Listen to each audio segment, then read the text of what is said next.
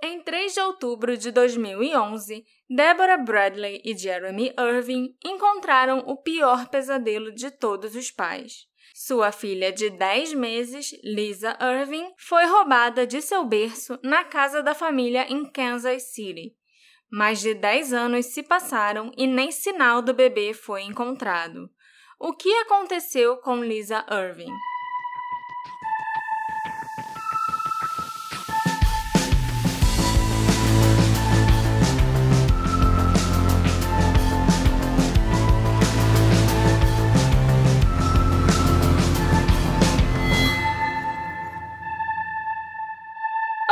Ouvintes queridos! Sejam bem-vindos a mais um episódio do Detetive do Sofá. Eu acho que esse já é o episódio número 60, né, Alexandre? É verdade. Passo rápido, parece que foi outro dia que eu tava conversando com a minha ídola, Cheryl Lee, por telefone, porque eu sou muito chique.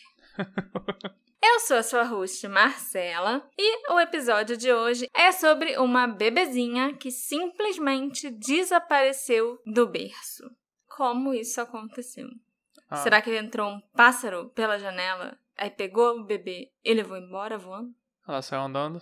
Eu não sei. Bebês de 10, 11 meses já andam? Sei. Não Também não sei. Não faço ideia. Mas antes de você falar do seu bebê, eu só quero lembrar e passar aqui rapidinho a sacolinha do detetive do sofá. vocês sabiam que vocês podem apoiar esse podcast que vocês estão ouvindo pelo Orelo ou pelo PicPay? Sim. Eu sabia. Então, vocês podem fazer isso e tornar esse podcast mais feliz, mais alegre, mais contente, entendeu? Isso aí. Então, Marcela, ninguém segurou esse bebê? Ué, não sei, se eu soubesse, não teria virado episódio. Um bebê de 10 meses desapareceu de sua casa em Kansas City, no Missouri. A pequena Lisa Irving teria sido levada de casa durante a noite enquanto dormia tranquilamente no seu berço. Apesar do trabalho árduo da polícia, de uma recompensa em dinheiro por informações e até da contratação de um investigador particular, já se passaram 10 anos desde que a Lisa foi levada e ela nunca foi encontrada. Nesse episódio, nós falaremos sobre a família da Lisa, sobre os eventos que aconteceram no dia em que ela desapareceu e todas as dicas ou pistas que foram reveladas desde que a bebê sumiu. A Lisa nasceu em 11 de novembro de 2010. Ah, ela tinha o mesmo aniversário que eu. Olha tinha só. ou tem, né? Não sei. É verdade. E ela é filha da Deborah Bradley e do Jeremy Irving. A Debbie e o Jeremy também tinham dois meninos de relacionamentos anteriores, um de 5 e um de 8 anos, que eles criavam juntos. Ela tinha sido casada com um militar anteriormente e tinha um filho com um ex-marido, e o Jeremy tinha um filho de um relacionamento anterior também.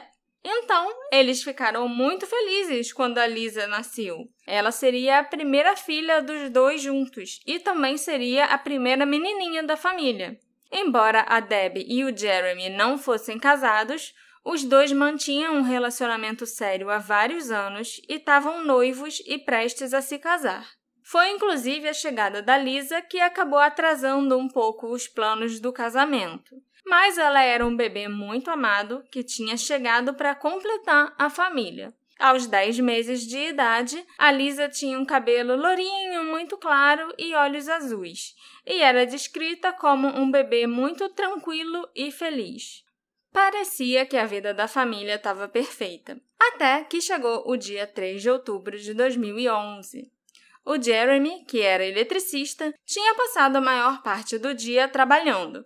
Ele chegou em casa por volta das duas e meia da tarde. Poucas horas depois, por volta das quatro e meia, a Deb decidiu ir até a mercearia local com seu irmão Philip para comprar algumas coisas. Enquanto a Deb saiu, o Jeremy ficou em casa tomando conta dos dois meninos e da bebê Elisa. A Debbie e o Philip foram capturados pelas câmeras de segurança da mercearia, comprando alguns mantimentos, fraldas, leite em pó e uma caixa de vinho. Eles só demoraram cerca de meia hora fazendo as compras e depois o Philip deixou a irmã em casa e foi embora para casa dele. Depois que a Debbie chegou, o Jeremy se preparou para sair para o trabalho noturno dele. Ele tinha um serviço grande para fazer num Starbucks que estava para abrir na cidade. E o Jeremy ia fazer toda a parte de instalação de luminárias e conectar a eletricidade na loja, e ele não tinha certeza de que horas estaria em casa. De qualquer forma, a Deb decidiu que seria bom ter um pouco de companhia naquela noite enquanto o marido estava no trabalho. Então, ela convidou sua vizinha Samantha para ir até lá com a filha dela de 4 anos. Assim, as mães podiam tomar umas taças de vinho e conversar enquanto as crianças brincavam juntas. Infelizmente, mais tarde seria revelado que a Debbie tinha bebido demais e que suas lembranças daquela noite ficaram um pouco confusas. Eita. Segundo a Debbie, ela colocou a Lisa para dormir em seu berço por volta das 6h40. E as duas amigas sentaram do lado de fora, na escada da frente da casa, e ficaram conversando e bebendo até por volta das dez e meia daquela noite quando a Samantha e a filha decidiram que era hora de irem para casa. A essa altura, a Deb já tinha bebido entre 6 e 10 taças de vinho. Eita! Assim, eu imagino que deve ter uma diferença enorme entre a pessoa tomar 6 taças ou 10 taças, né? É uma diferença considerável. Uhum. Mas para mim, depois da terceira já é tudo igual e eu vejo tudo rodar. ok, então. então eu não sei. Mas essa foi a estimativa da Deb, que ela tinha tomado entre 6 e 10 taças. E eu quero deixar claro que eu não tô julgando a Deb, não, gente. Eu nem imagino como deve ser estressante você ser responsável por uma criança. Imagina ter que cuidar de três, né? Então, toda mãe devia tomar um vinhozinho no fim do dia para relaxar. Talvez não seja uma ideia tão boa assim você beber demais quando só tem você de adulto responsável em casa com três crianças. Até porque eles podem aproveitar para te atacar, para desenhar no seu rosto com canetinha permanente ou alguma coisa assim que criança faz. Voltando ao caso, a Deb precisava relaxar. Só que o relaxamento foi pela culatra, porque depois dessa noite eu acho que a mulher nunca mais conseguiu relaxar na vida. Segundo a Deb disse para a polícia inicialmente, assim que a vizinha Samantha foi embora, ela checou a Lisa no berço e depois deitou na cama com o filho mais novo, de 5 anos, e acabou adormecendo. Por volta das 3h45 da manhã, o Jeremy chegou do trabalho. O serviço tinha demorado bem mais do que ele imaginava, então ele só estava louco para chegar em casa, tomar banho e dormir. O problema foi que logo que ele chegou, o Jeremy percebeu que algumas coisas estavam incomuns quando ele entrou em casa. Por exemplo, a porta da frente estava destrancada e a Deb geralmente se certificava que estava tudo trancado quando ela estava sozinha em casa com as crianças. Além disso, todas as luzes da casa estavam acesas e já era de madrugada. Era como se alguém tivesse esquecido de desligar tudo antes de dormir. E eu não me lembro se eu comentei isso mais pra frente no episódio, mas os vizinhos perto da casa da Deb e do Jeremy viram as luzes se apagar assim por volta das 10h30 a 11 horas, que teria ah, tá. sido o horário em que a Deb foi dormir, uhum. entendeu? Uhum. Então é realmente estranho que as luzes estivessem acesas quando o Jeremy chegou. Lá pelas três da manhã. Quase quatro já, né? Hum. Enquanto o Jeremy caminhava pela casa, apagando as luzes, ele também percebeu que a janela do escritório, onde ficava o computador da família, estava aberta.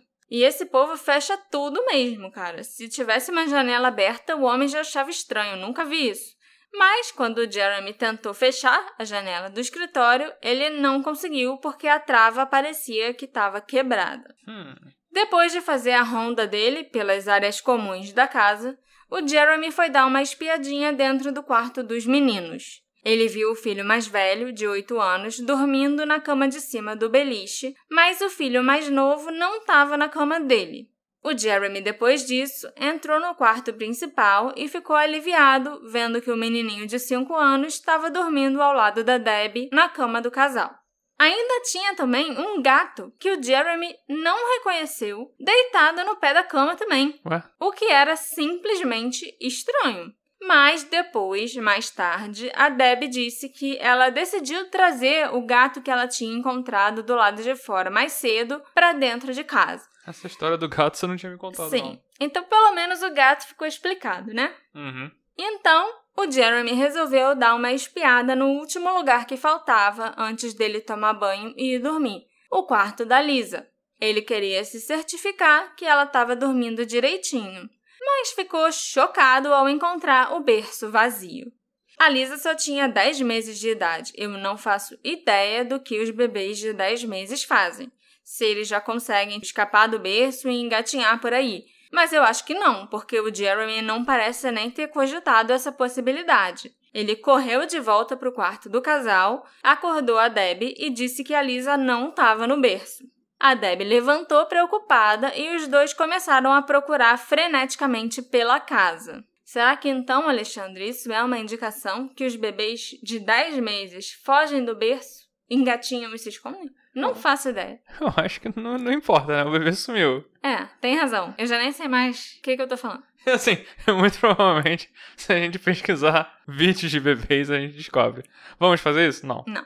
Quando Jeremy ia ligar para a emergência, ele e a Deb descobriram que os três telefones celulares que eles tinham em casa haviam sumido. Eita. Agora, eles temiam que alguém tivesse invadido a casa e levado Liz embora junto com os celulares. A sorte é que o Jeremy tinha um celular do trabalho, que estava com ele a noite toda. E eles usaram esse celular para ligar para o 911 e relatar o desaparecimento de seu bebê. A polícia apareceu na casa quase que imediatamente para pegar todos os detalhes e fazer um relatório do desaparecimento. Como vocês já sabem, por causa do episódio da Amber Hagerman, existem alguns critérios específicos que são exigidos para que um Amber Alert seja emitido. E como todos os sinais realmente apontavam para um sequestro e indicavam que um estranho podia ser o responsável por levar a Lisa, um alerta Amber foi emitido. Os pais da Lisa, a Debbie e o Jeremy, cooperaram totalmente com a polícia nesse primeiro momento, permitindo que os policiais fizessem buscas na casa e fornecendo o máximo de informações possível. Os investigadores começaram a realizar uma busca completa na vizinhança, chegando até a vasculhar os campos próximos e a drenar poços sem sucesso. Isso no mesmo dia? No mesmo dia, porque eles chamaram a polícia devia ser quatro e pouca da manhã. Uhum. Então, assim, esse primeiro dia rendeu bastante, né? Ah, sim. No início, as autoridades estavam muito esperançosas que conseguiriam fazer uma recuperação rápida da Lisa. E todos os especialistas consultados disseram que bebês roubados por estranhos raramente eram machucados ou mortos, porque os sequestradores geralmente queriam criar o filho como se fosse seu. Mas não foi bem assim. As coisas estavam prestes a ficar complicadas. Mais ainda. A Debbie disse inicialmente à polícia que ela tinha verificado a Lisa no berço por volta das dez e meia daquela noite, antes dela ir para a cama dormir. Mas isso não era exatamente verdade, né? Eu comentei com vocês que a Debbie disse que tinha bebido em torno de 6 e 10 taças de vinho. Eu só ainda não tinha comentado que ela basicamente desmaiou depois de beber tanto. Assim que a vizinha, a Samantha, foi embora, ela caiu na cama e apagou completamente. Então, ela não se lembra se a última vez que ela viu a Lisa fisicamente, né, com os seus próprios olhos, foi por volta das 6h40 da noite, quando ela colocou a Lisa no berço, ou se ela checou a Lisa no berço antes de apagar. E isso fez com que o intervalo de tempo em que algo pudesse ter acontecido aumentasse consideravelmente. No dia seguinte ao desaparecimento, 4 de outubro de 2011, o alerta Amber foi desligado, o que é bem estranho e incomum. Geralmente o alerta dura alguns dias, ou pelo menos, né, quando a criança é encontrada rápido, até a criança voltar para casa. Eu nem sabia que ele era desligado. Primeiro era uma mensagem que aparecia e acabou. Não, porque quando ele fica aparecendo, tipo, em outdoor, em rodovias, outdoor que eu digo aquele painel eletrônico Sim, sim. por aí, ele fica rodando bastante tempo, vários dias seguidos, entendeu? Uhum. No celular, realmente, é uma mensagem ou uma notificação que você recebe. Isso pode indicar que as atenções dos investigadores estavam se voltando para os pais da Lisa, como geralmente acontece quando crianças somem. E geralmente a polícia está certa e a culpa é de um dos pais ou parentes. Mas será que esse é o caso aqui? Quando o público e a mídia ficaram sabendo que a Debbie estava bebendo na noite em que a filha sumiu e que tinha mentido né, sobre o horário em que ela viu a Lisa pela última vez, a gente nem sabe se ela mentiu ou se ela realmente Uhum. não sabia exatamente a hora. Mas a Debbie foi massacrada.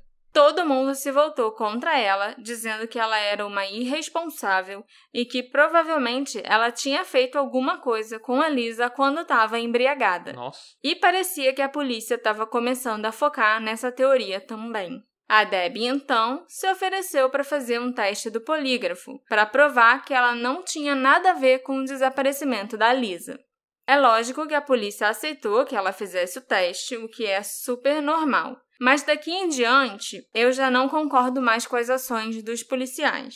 E é também a partir desse ponto que o caso começa a ficar mais nebuloso. O que eu quero saber é se eu vou conseguir manter a Ah, minha é. sugestão de fazer polígrafo ou não. O polígrafo beneficiou ela ou não? Ai, não sei. Depois que eu te contar o que aconteceu, você me diz. Ok.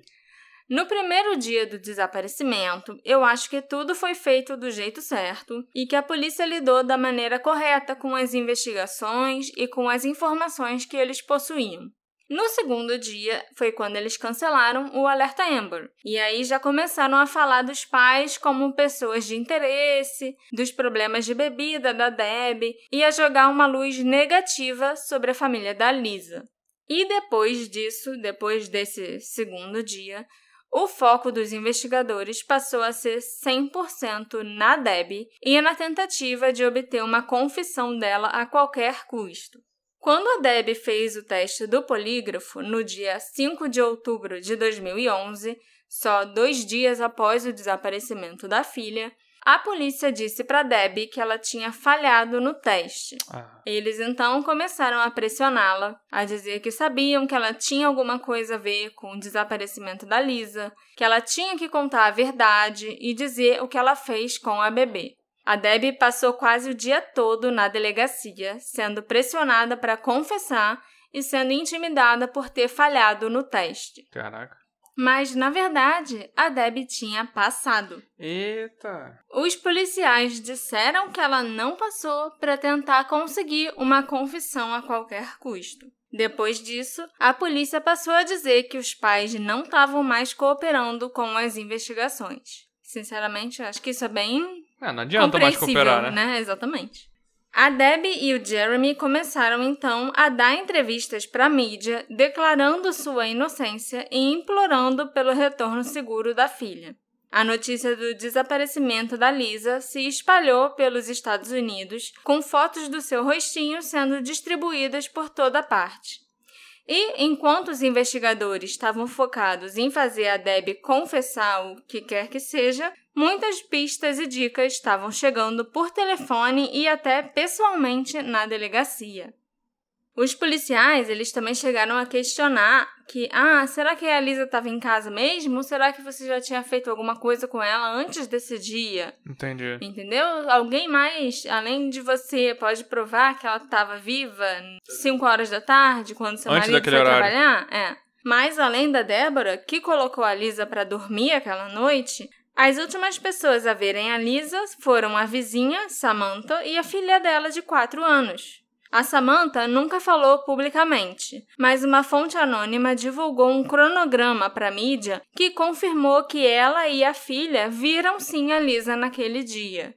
De acordo com a fonte, a Samantha viu a Lisa muito bem em seu berço por volta das quatro e meia da tarde. Pelo que eu entendi, a Samantha entrou e saiu da casa durante a tarde e o início da noite, e a filha dela viu a Lisa às seis e meia, mais ou menos na mesma hora que a Debbie colocou a bebê no berço. Então, assim, temos testemunhas independentes que a Lisa estava no berço até seis e meia, pelo menos, né? Uhum. A gente não sabe se é 10 horas, né? Mas É. 6 e meia com certeza. Uma testemunha também relatou ter visto um homem estranho e mal vestido andando pela área com um bebê que estava só de fralda.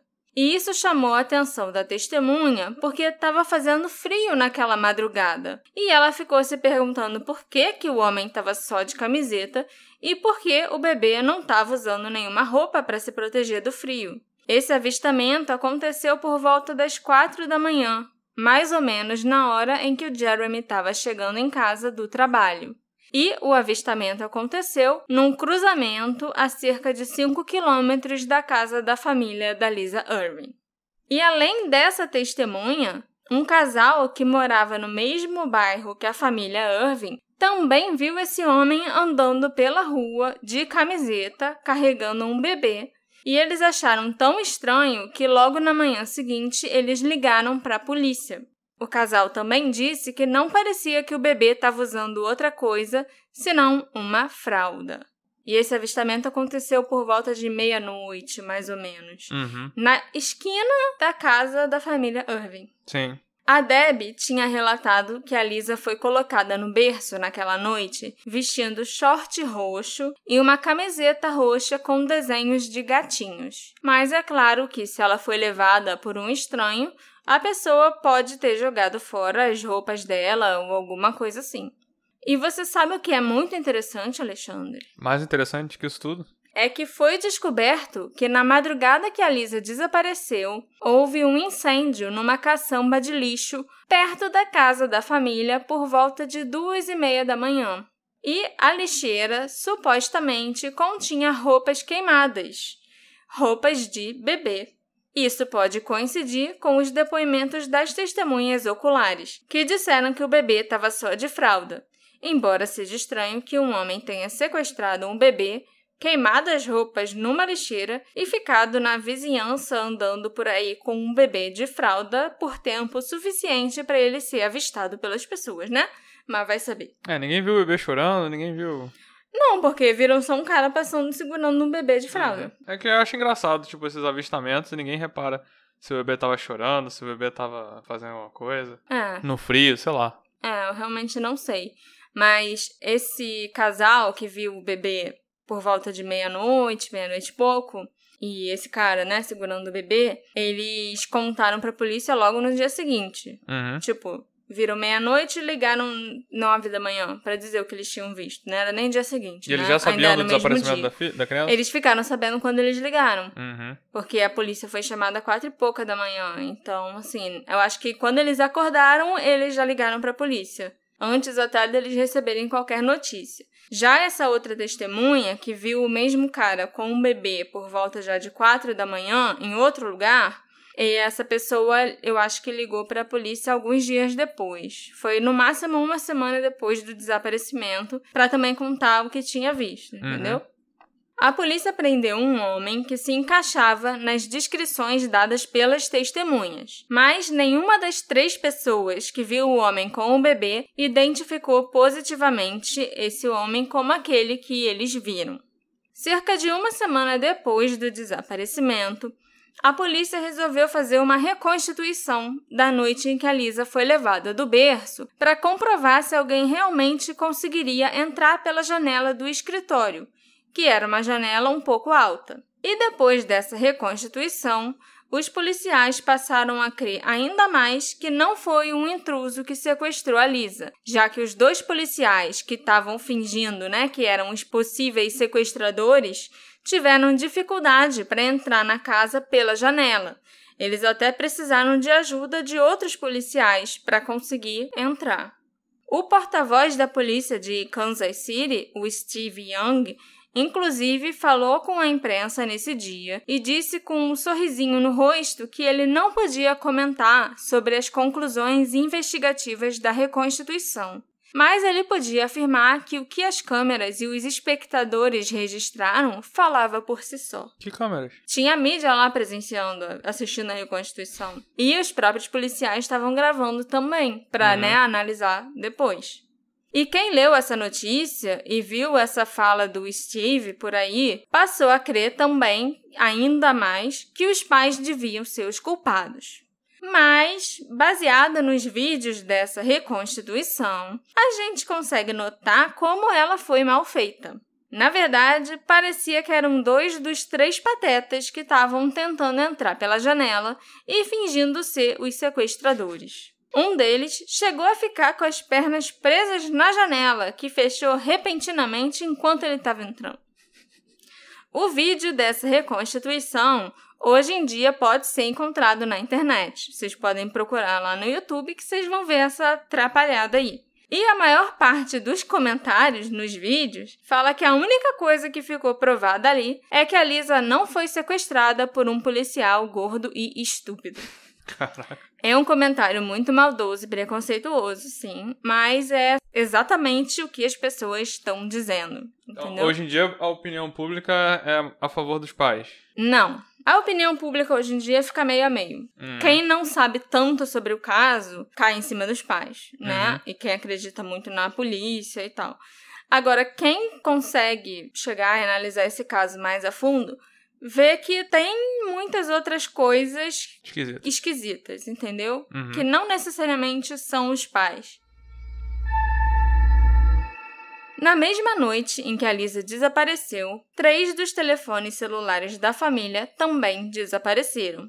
Isso eu já comentei Uhum, com você, né? Esses celulares foram encontrados a alguns quilômetros da casa da família, jogados no meio do mato. É lógico que os investigadores já tinham pedido todos os registros dos três celulares para a operadora logo no dia do desaparecimento, e eles já tinham analisado esses registros. Mas não tinha nada fora do comum. A única coisa estranha em relação aos celulares e ligações foi descoberta quando esses celulares foram encontrados. Uma chamada tinha sido feita de um dos celulares às 11h57 da noite para uma mulher chamada Megan Wright, que morava em outra cidade e que não era nem conhecida da família Irving. Havia um homem chamado John Tenko que era um faz-tudo que trabalhava no bairro onde a Lisa Irving morava. Esse homem tinha antecedentes criminais e ele correspondia fisicamente à descrição do homem misterioso de camiseta segurando o bebê de fralda. Mas é claro que isso não é suficiente para a gente relacionar o John Tenko ao rapto da Lisa. No entanto, uma ligação foi feita para sua namorada ou ex-namorada, Megan Wright, na noite do desaparecimento, às 11h57 da noite. E a ligação foi feita através de um dos celulares desaparecidos da casa da família Irving. Foi através do interrogatório que a polícia fez com a Megan, depois de encontrarem a ligação para o número dela, que a polícia chegou nesse homem, o John Tenko, que foi levado pela polícia para a delegacia para ser interrogado também. A foto dele foi usada numa lista de diversas fotos que foram apresentadas para as testemunhas que relataram aquele avistamento do homem com a camiseta segurando o bebê. Uma das testemunhas oculares o identificou positivamente, mas as outras duas não tinham certeza. Nunca foi encontrada nenhuma outra informação sólida e confiável que ligasse o John Tenko ao desaparecimento da Lisa, e ele nunca foi nomeado suspeito no caso. Tudo que se tem contra ele são evidências circunstanciais e pequenas coincidências aqui e ali. Mas eu não acredito em coincidências. Eita. Quando a Megan Wright foi interrogada pela polícia, ela disse que muitas pessoas tinham acesso ao seu telefone celular e que ela não se lembrava de ter recebido uma ligação daquele número, o número da família Irving. Uhum. O que é muito curioso é que a Megan quis aproveitar os 15 minutos de fama dela e ela deu várias entrevistas falando do caso. Até com a CNN ela falou. E nessa entrevista específica para a CNN, a Megan disse que não foi ela que atendeu a ligação porque o telefone estava com outra pessoa naquele momento. Tinham várias pessoas na casa dela e aparentemente todo mundo usava aquele celular. A Megan ainda contou que ela acreditava que foi um homem chamado Dane Lee que atendeu o telefone.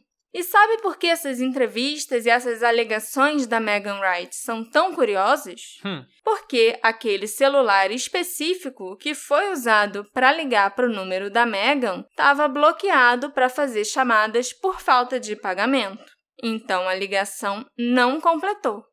Por que a mulher se dá o trabalho de inventar tantas explicações para não ter atendido o telefone se ele nem tocou? Ela ainda deu o nome de um cara que podia ter atendido e sei lá mais o quê. Ah, então é por isso que essa ligação pro número dela não constava nos registros que a operadora mandou pra polícia. Exatamente. A tentativa né, de ligação só estava gravada ali no aparelho celular. Será que eu, quem ligou não tentou de outro lugar? Pode ter tentado, mas aí a gente não tem como saber, Uhum. entendeu? Só se a polícia puxasse os registros do celular da Megan para ver se alguém ligou para ela aquela noite, mas isso não foi feito. Entendi. A polícia quis falar com a Megan e com o tal de Dane Lee, coitado, depois que ela deu essas entrevistas. E ela fez até um bate-papo no Facebook, numa página que ela criou para responder perguntas do público. Olha só. O tal do Dane disse que ele realmente estava na casa da Megan naquela noite em questão, mas ele claramente não sabia de mais nada, até porque ele não atendeu telefonema nenhum. Uhum. Sobre o interrogatório da Megan, depois das entrevistas, nada foi divulgado. Mas depois que ela foi chamada na delegacia e foi interrogada novamente, depois de dar entrevista na mídia e fazer bate-papo no Facebook, a Megan parou de ficar chamando atenção para si mesma, O que será que aconteceu? né? Levou Eu- um puxão de orelha. Com certeza. Eu procurei a Megan e ela concordou em conversar comigo, mas só por e-mail. Ela contou que ela foi entrevistada quatro vezes pela polícia e que ela hoje em dia sabe que a ligação que veio de um dos celulares da família não completou. Na época ela não sabia, então ela só presumiu que outra pessoa tivesse atendido. Uhum. Por que, que ela saiu espalhando o nome do amigo dela, né? Não sei. Isso ela não respondeu. A Megan também falou que ela não conhecia nenhum dos números de telefone da família e nem conhecia ninguém da família Irving também. Ela só ficou sabendo do caso da Lisa pelos noticiários. A Megan também falou que ela já tinha estado naquela área antes com o ex-namorado, o John Tenko, mas ela nunca tinha visto a bebê Lisa Irving pessoalmente.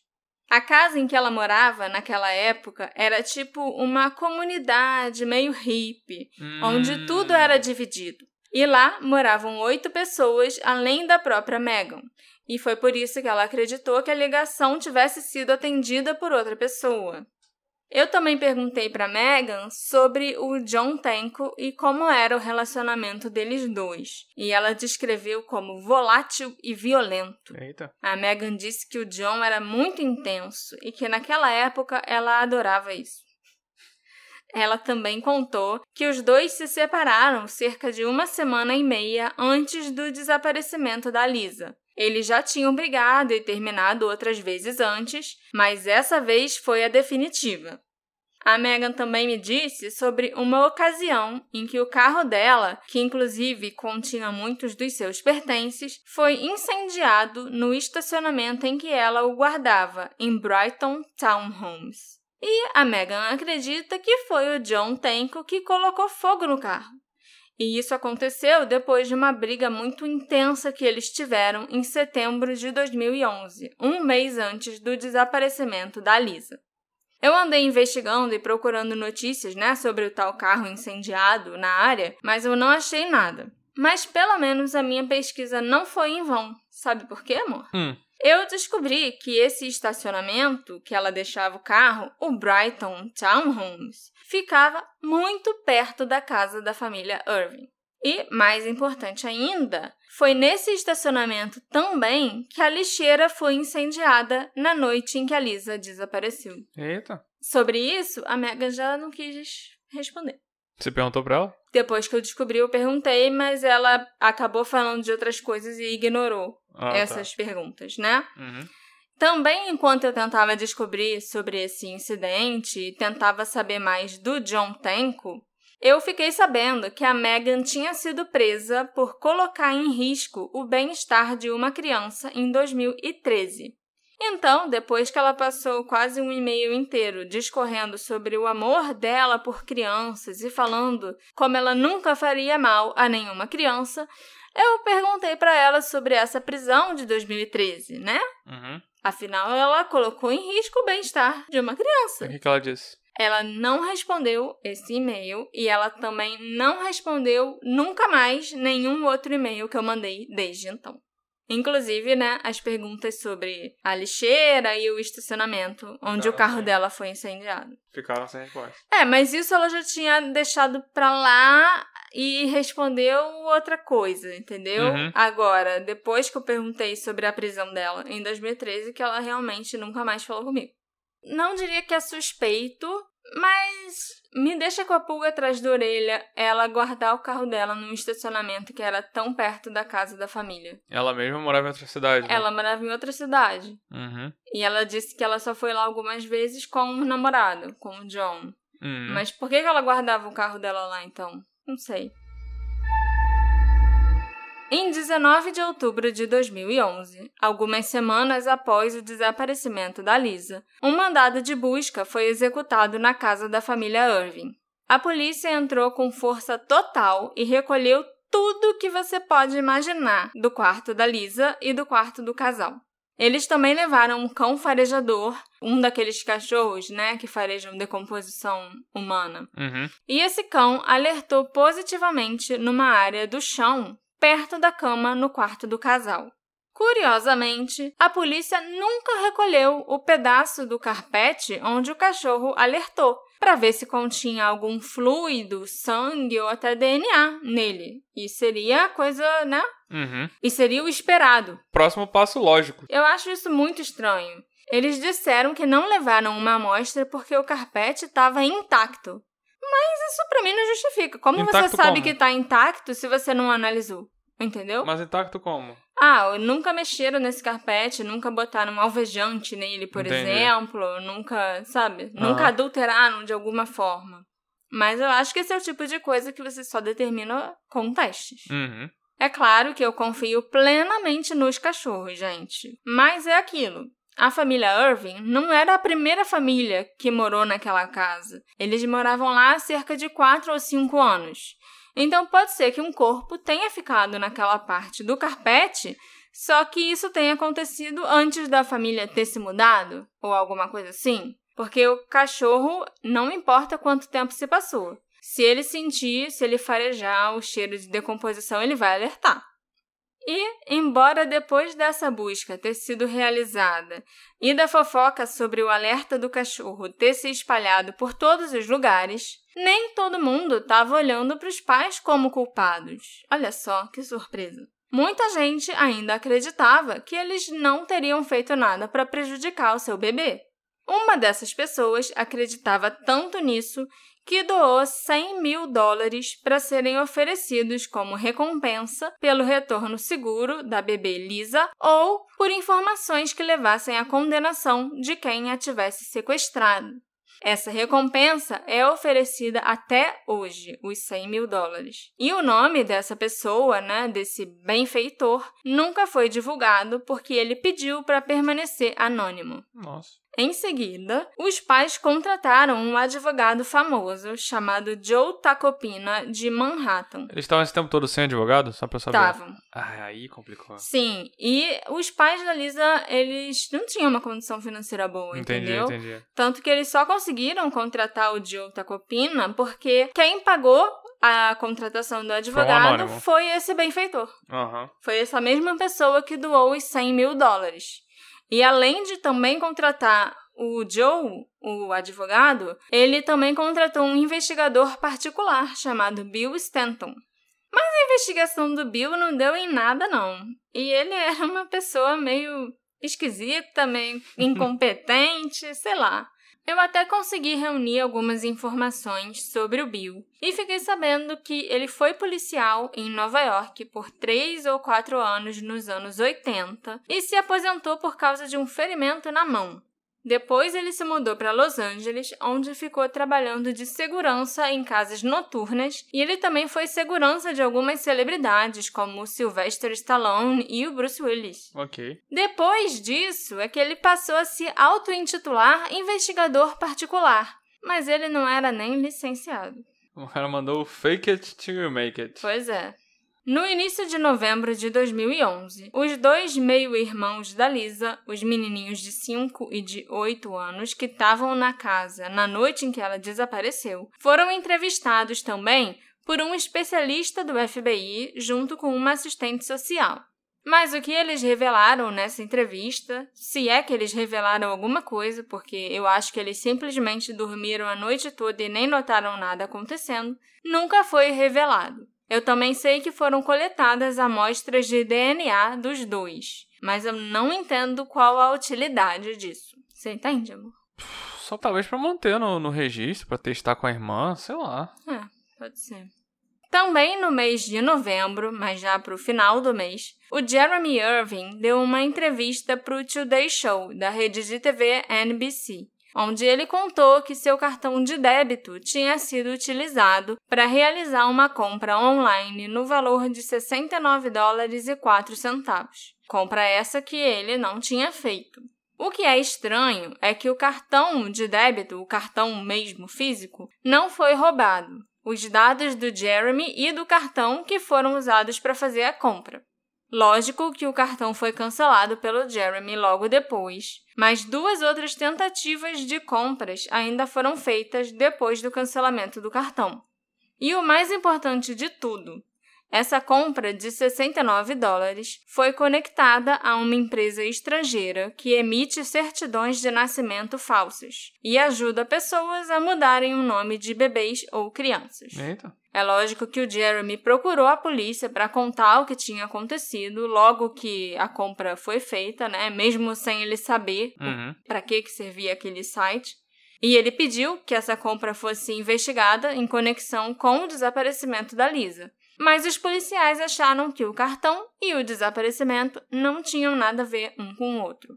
O porta-voz da polícia, o Steve Young, inclusive deu uma declaração dizendo: Não estamos otimistas que isso vai se transformar em algo mais do que números de cartões roubados, na melhor das hipóteses. É, a polícia tava doida ainda pra provar que eram os pais, então Exatamente. desconsideraram achando que era. Só alguns anos depois mesmo que ficaram sabendo que aquele site, que depois disso já tinha sido até desativado, era um site que essas redes de traficantes humanos e tal, e vendedores de bebês, se é que isso é uma carreira, sei lá, usava esse site para conseguir documentos falsos para as pessoas, Não principalmente para crianças. Não, não foi na hora.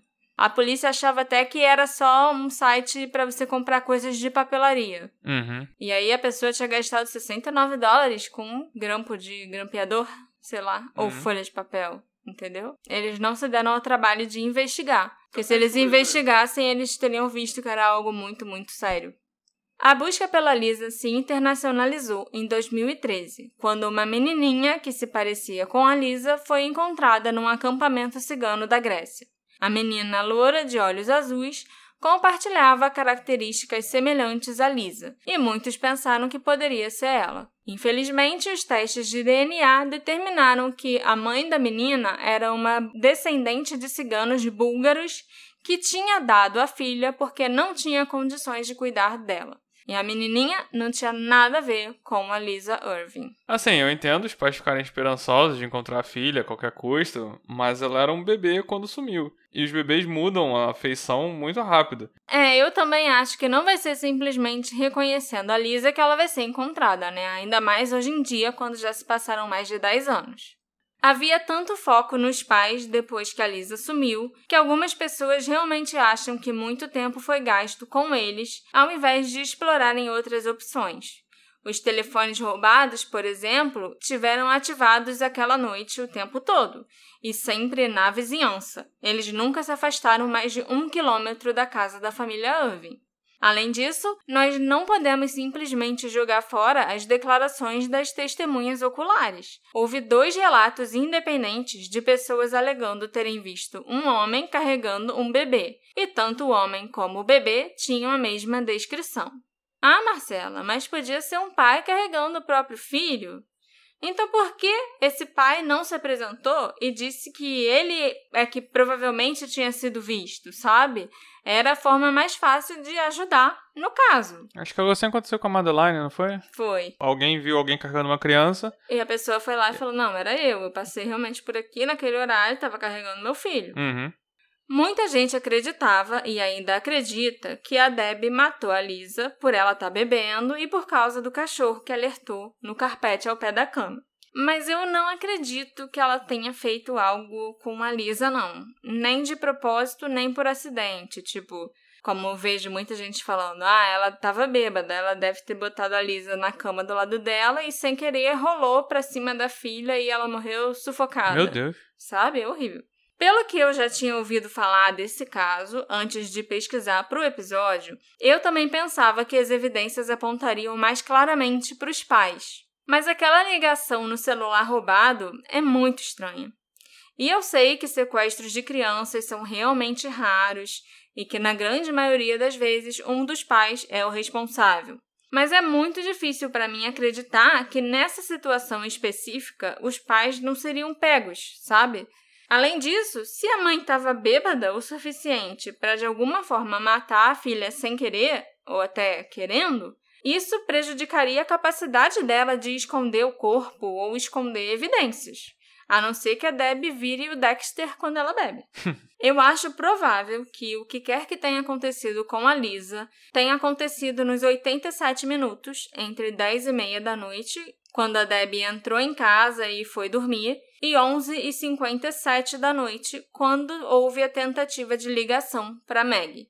A Deb também sabia que os telefones celulares da família, aqueles três celulares que foram roubados, eles não podiam fazer chamadas ou enviar mensagens de texto porque estavam bloqueados por falta de pagamento. Mas às 11h57, aí a Deb acabou de fazer alguma coisa com a filha e por algum motivo, tenta usar o celular que ela sabe que está bloqueado para ligar para o número do telefone da Megan, uma mulher que ela nunca conheceu e um número de telefone que nunca tinha aparecido nos registros telefônicos da família antes daquela noite. Isso não faz sentido. Uhum. Ao mesmo tempo, um intruso não saberia que os telefones não estavam funcionando corretamente. Parece mais plausível para mim que um intruso tenha tentado ligar para Megan do que a Deb ter tentado ligar para Megan. Não, e acho que ele viu os celulares de bobeira e impediria que a família chamasse a polícia, sabe? Sim, com certeza. Mal sabia ele que nem precisava, porque o celular já estava bloqueado. Não, ligação para emergência tem que fazer. Ah, é verdade. Eu acho até que se não tiver chip, faz. E já que a gente está falando da Megan, a gente também tem que falar do John Tenko. Existem evidências altamente circunstanciais apontando para ele, e ele é um conhecido vigarista. É muito mais plausível para mim que tenha sido o John Tenko ou alguém relacionado a ele que tenha sido visto caminhando naquela noite, segurando um bebê, especialmente quando a gente considera que o homem foi visto caminhando em direção ao quintal da casa em que o John Tenko estava trabalhando. Você falou isso antes? Acho que não. Não tinha falado isso não? Eu acho que não. Ah, Tá aí, mais uma coisa então para vocês levarem em consideração. ok. O homem estava andando nessa direção dessa casa onde os donos estavam de férias e o John estava trabalhando, consertando várias coisas. Então ele mesmo estava ficando na casa, entendeu? Entendi. Mas essa casa era muito longe da casa da família ou não? Não, não era muito longe, não. Vou botar uma foto que mostra onde era a casa da família, os dois lugares onde o homem foi visto carregando um bebê e a casa onde o John Tenko estava trabalhando e morando. Mas o que pega é o seguinte: o que que o John Tenko ia querer com um bebê? Ele não pode penhorar o bebê e pegar o dinheiro para tomar cerveja, entendeu? Para ele roubar um bebê, ele precisaria já ter um conhecimento prévio sobre tráfico humano. E não me parece que ele já tenha sido relacionado a nenhum crime desse tipo antes. Sequestro de qualquer pessoa, muito menos de um bebê. Ao mesmo tempo, ele tinha acabado de levar um pé na bunda pelo jeito, então, sei lá, Aí isso faz a pessoa cometer umas maluquices, sabe? Sabe quando uhum. você vê uhum. aquelas, aqueles profilers que falam, ah, esse aqui, ah, geralmente como seria aquele, ah, essa pessoa recentemente teve alguma mudança na vida. Sim. Isso aí engatilhou para fazer isso aí. Entendeu? Então, sei lá, às vezes ele achou que era É, isso aí foi uma resposta ter levado Ou, um pé às na vezes bunda. ele também achou que, tipo, ah, talvez se eu chegar pra Megan e Com o bebê. com um bebê, ela vai querer voltar comigo. É, sei lá. E aí, eu não sei, ele andou com o bebê no frio pra caramba e, e o bebê morreu de frio, sabe? Sim, é uma possibilidade. Já se passaram 10 anos desde que a bebê Lisa Irving desapareceu do berço enquanto dormia. A Lisa ainda não foi encontrada e seus pais continuam acreditando que ela foi tirada de sua casa naquela noite, possivelmente como parte de um esquema de adoção ilegal. Foram geradas várias fotos de progressão de idade e eu vou publicá-las no nosso Instagram para vocês darem uma olhada. Eu gostaria de acreditar que a Lisa ainda está viva, que talvez ela tenha sido levada por alguém e foi ilegalmente adotada por uma boa família que a criou como se fosse filha deles de verdade, sabe? Ilegalmente adotado por uma boa família, eu acho uma parada bem contraditória, pra ser bem sincero. Ok. Mas essa é a melhor das hipóteses, né? Sim. E existem sim casos reais em que as pessoas crescem e descobrem que quem os criou não eram realmente os pais biológicos. Tem gente que descobre sim que foi roubada na infância. Uhum. A Nazaré fez isso com a filha da Senhora do Destino na novela. Sim. O nome da Senhora do Destino mesmo eu não lembro, né? Era, Suzana Vieira? Era, mas qual era o nome da Suzana Eu- Vieira, eu- não eu sei. já não vi a novela Eu lembro nessa da Nazaré. Hoje em dia só tem o, o meme da Nazaré da matemática. No futuro, a gente vai ver um caso bem interessante que envolve um adulto que descobriu que ele não era quem ele pensava. Opa! Mas calma aí, no Esse é futuro. um teaser? Esse episódio foi feito com a colaboração das nossas apoiadoras Andréia Leal e Raquel Carvalho.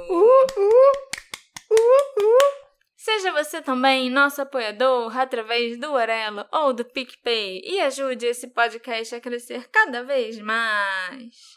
Por que que você tá lendo assim? Assim como? Eu não sei. Com animação, pra gente ganhar apoiadores! É! Yeah. Será que a Lisa foi realmente levada do berço por um estranho?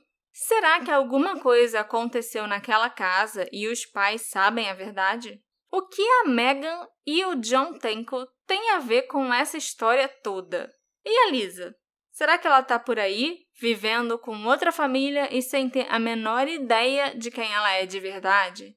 Me encontra nas nossas redes sociais, arroba detetive do sofá, e me conta o que você acha que aconteceu com a Lisa Irvin. A gente se encontra na próxima investigação. Tchau, tchau. Tchau, tchau!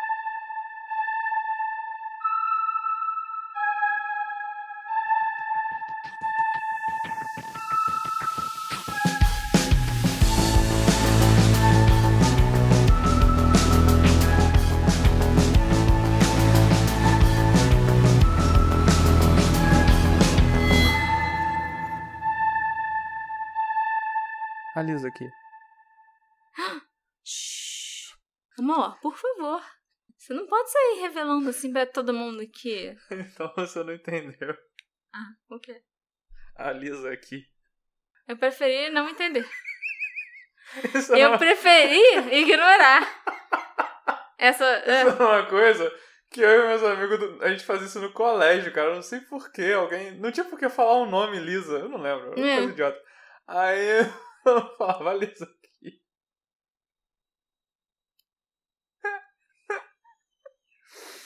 É isso aí.